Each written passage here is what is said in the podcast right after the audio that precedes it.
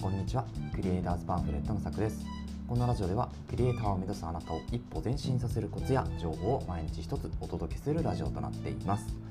はい、えー、皆さんおはようございます、えー、今日も始めていきましょう。今日はですね、えー、クリエイター向けのツール6選ということで、えー、クリエイター向けに、えーまあ、私が使っているツールというか、まあ、使ったことのあるツールも含めてですね6つ、えー、ご紹介をしていこうというふうに思います、えー、まず6つご紹介何かだけお話ししておくと、まあ、1つ目がですね Canva っていうアプリですね。でもう、えー、2つ目 Adobe CC の、えー、 Express ですね、えー、3つ目 Filmora 4つ目 DaVinci Resolve、えー、5つ目アンカー6つ目 Voicy ですね。えー、この6つが、まあ、クリエイター向けのツールかなというふうに、えー、今思って使っています。で、えっとまあ、1つずつ解説をしていくんですけど、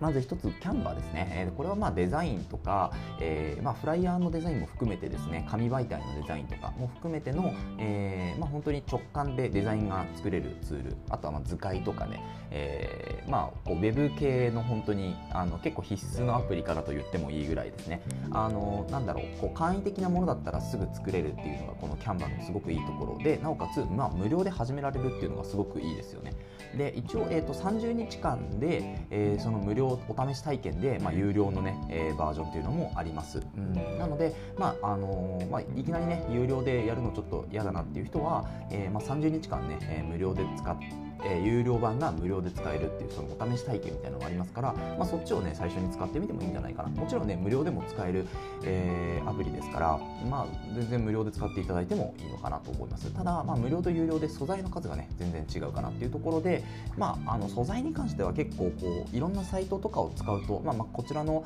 あのラジオでも、えー、後ほどねご紹介しようかなと思いますけどあの素材の方に関しては、まあ、サイトがいくつかあればねそっちの方で、えーまあ、ダウンロードしてきて、まあ、キャンバーの方に移すとかっていうのもねできたりしますから、まあ、それはですねあの個々人に、まあ、一括で、ね、キャンバーで一括して全部やりたいっていう人はですね、まあ、月額本当に1500円とかそこらだった気がするので、えーまあ、すごく安く始められるかなというふうに思います。うんはいえー、続いてですね、まあ、Adobe CC エキスプレスですね、まあ、これはですね Adobe が作った、えー、Canva と同じような、まあ、無料で使えるツールになります。で、えーと、Adobe ストックって言ってこう無料で使える、えーまあ、写真とかね動画とか本当にこうすごく有料級の、えー、なんだ素材があるんですけど、まあ、そこと連携できるっていうのがすごく強みかなというふうに思います、うん、で無料で始められるけど Canva よりねやっぱ使い勝手がいいかって言われると、うん、なんか両方私は使っているんですけどあの Canva より確かにクオリティの高いいものは結構作れたりしてあの文字でですねフォントのこうアウトラインって言って、まあえーと、二重にね、えーと、文字をこう例えば黒字の上に赤字を持ってきたりとか青字を持ってきたりとかっていうことが、えー、この AdobeCC でエキスプレスはできたりするんですけどキャパねできないんですよ。なんか影をつけるとかそれぐらいはできるんですけど文字の強調っていうのところではですね。この Adobe の方が、まあ、一番上手かなというところで。ただまあなんかこう動作のねちょっと重さとかあとはなんかその不具合とかっていうのがまだあったりするのでうんそれがね去年ぐらいから確かできたねこうソフトなんですけどだからまあ改良を重ねていくとだいぶねスムーズになってくるかなとは思うんですけど、まあ、いまいちまだちょっとこう、えー、キャンバーの方が使いやすいかなっていうところですね、うん、なんですけど、まあ、今後ねアップデートとかも多分あると思うのでぜひぜひ今からですね使い慣れていくと、まあ、いいんじゃないかなというふうに思います。本当にですねこうテンプレートとかはすごく質の高いものが揃っているので、えー、まあ、デザインのねこう参考にするのにもすごくいいんじゃないかなというふうに思います。はい、ここまでがですね、まあ、デザインとか、えデザイン向けのツールというかねアプリになりますね。で、えーと、 Filmora と DaVinci Resolve この次ですけどこれは動画編集のソフトになります。で、えーと、どちらもね無料で使えますね。まず Filmora からいきましょうか、えー、 Filmora ですね。まあ、これも結構有名なところかなと思うんですけど、まあ、無料で使えてこちらもですねなんと直感で、えー、本当にいろいろできるアプリ、まあ、動画編集ソフトとなっています。で本当にあのテンプレートがいくつも豊富にあってであとですね、えっと、ストックフィルムかな？こっちの場合は。Adobe の場合は、えっと、Adobe ストックってやつですけど、えっと、このフィモーラの場合はストックフィルムっていう、えー、ところにアカウントを持ってですねそうすると素材がいっぱいダウンロードできてその素材をこのフィモーラ X っていうそのソフトで使えるんですよね、うん、なのでもうすごくねこう便利ですし連携もスムーズだからあの、まあ、初心者の動画編集者とかはですねすごく重宝するのかなと思うんですね。で、こだわりたい部分に関してはやっぱり、まあ、Adobe のね、プレミアプロとか、あとはアフターエフェクツとかっていうところが、えー、まあやっぱりね、えー、あのまあ、テンプレートもいろいろあるし、プリセットとかもあるので、まあ、すごくこうね、いろいろなんて言うんでしょうね。こう応用がね効くかなと思うんですけど、まあ、全然フィモーラでもねあの本当にあの有料のねテンプレートとかはもう抜群にセンスがいいものが揃っているのでしかも安いんですよね Filmora の場合は。月額で多分ね2000円とか1000円とかで確かその有料会員になれたりするんですよね。コースがねいくつかあるんですけどその1000円とかだと、まあ、そんなにねこう素材をね有料の素材をいっぱいダウンロードできるわけじゃないんだけどでも質の高いものがかなり揃っているので、えー、そっちをね使っていただけるといいんじゃないかなというふうに思います。で続いて DaVinci Resolve ですけどこれはですね今私が使っているソフトになります。で、えー、私はまあ無料版使ってるんですけどちょっと、有料版を検討するか、まあ、ちょっと Final Cut Pro の方に移行するかをちょっと迷っている部分ではあるんですけど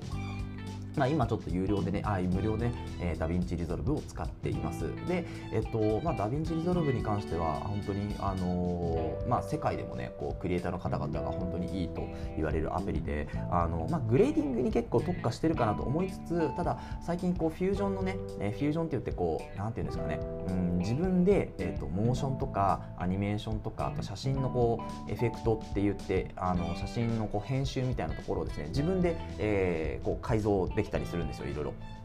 うん、っていうこう、まあ、機能がついているのでそこはねすごく面白い機能かなというふうに思います。あとはですね、まあ、わりかし、えっと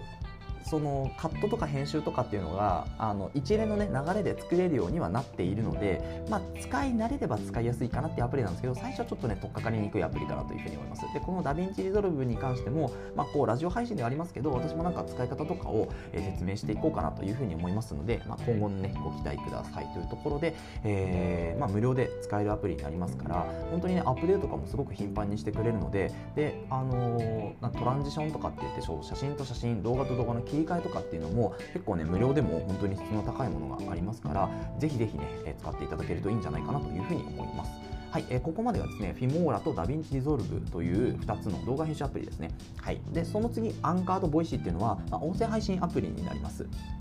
で、えっと、このアンカーっていうのは今私が、使っている、えー、アプリで、まあ、いろんなこうポッドキャストに、えー、同時に配信ができるんですよね。だからすごく便利ですね。うん、なので、えっとまあ、今私が配信しているやつだと Apple Podcast とあと Spotify の方には多分このアンカーを使って、えー、発信をしているような形になります。あとですね、なんか海外のこういろんなあのポッドキャストアプリとかツールにですね流せるんですけど、まあ、日本語なのでねあんまり需要がないかなっていうところで、まあ、Apple Podcast とやっぱり Spotify がまだまだ強いかなというところですね。うん、で、えっと、このアンカーに関しても、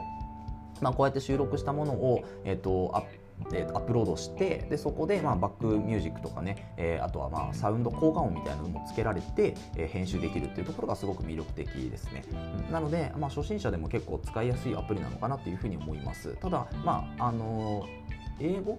あでも日本語にこう表記されてるものも結構あるので、うん、ぜひぜひですね、えー、これから音声配信始めたいという人はですね、えー、一度はちょっと使ってみるといいアプリなんじゃないかなというふうに思います。最後、 Voicy ですね。これはですね、えーと、申請、えー、がありの、えー、音声配信アプリになります。なので、こちらから、えー、やりたいです、えー、パーソナリティになりたいですって言わないといけないんですよね。でそこで、まあ、審査があるのでそうで、その審査に落ちちゃったらあのパーソナリティになれないんですけど、まあ、少し実績を積んでですね、えー、何度も何度もね、こう申請を出していくというふうに、えー、やるといいよっていうのはパーソナリティの方がおっしゃっていたので、まあ、何度私もですね、このアンカーを使っての配信で、まあえー、再生数やっぱり1万回ぐらいはね、こう出したいなというところで、まあ、1万回いったらですね、 Voicy のパーソナリティを申請、えこのね、クリエイトパンフレットっていうもので申請出したいなというふうに思っております。はい、えー、そんな感じでですね、まあ、6つ、えー、キャンバ、アドビ CC エキスプレス、フィモーラ、ダヴィンチリゾルブ、アンカー、ボイシーという形で、えー、6つ、デザインツール2つ、動画編集ツール2つ、あと音声配信ツール2つっていう形でご紹介をしてきました。はい、えー、でこの、えー、ラジオでですね、こういった形でクリエイター向けのツールだったり、あとはですね、まあ、今話したやつの一個一個のね、ちょっと詳しい解説とか、あとは、まあ、あのー、なんだろうな、クリエイター向けの情報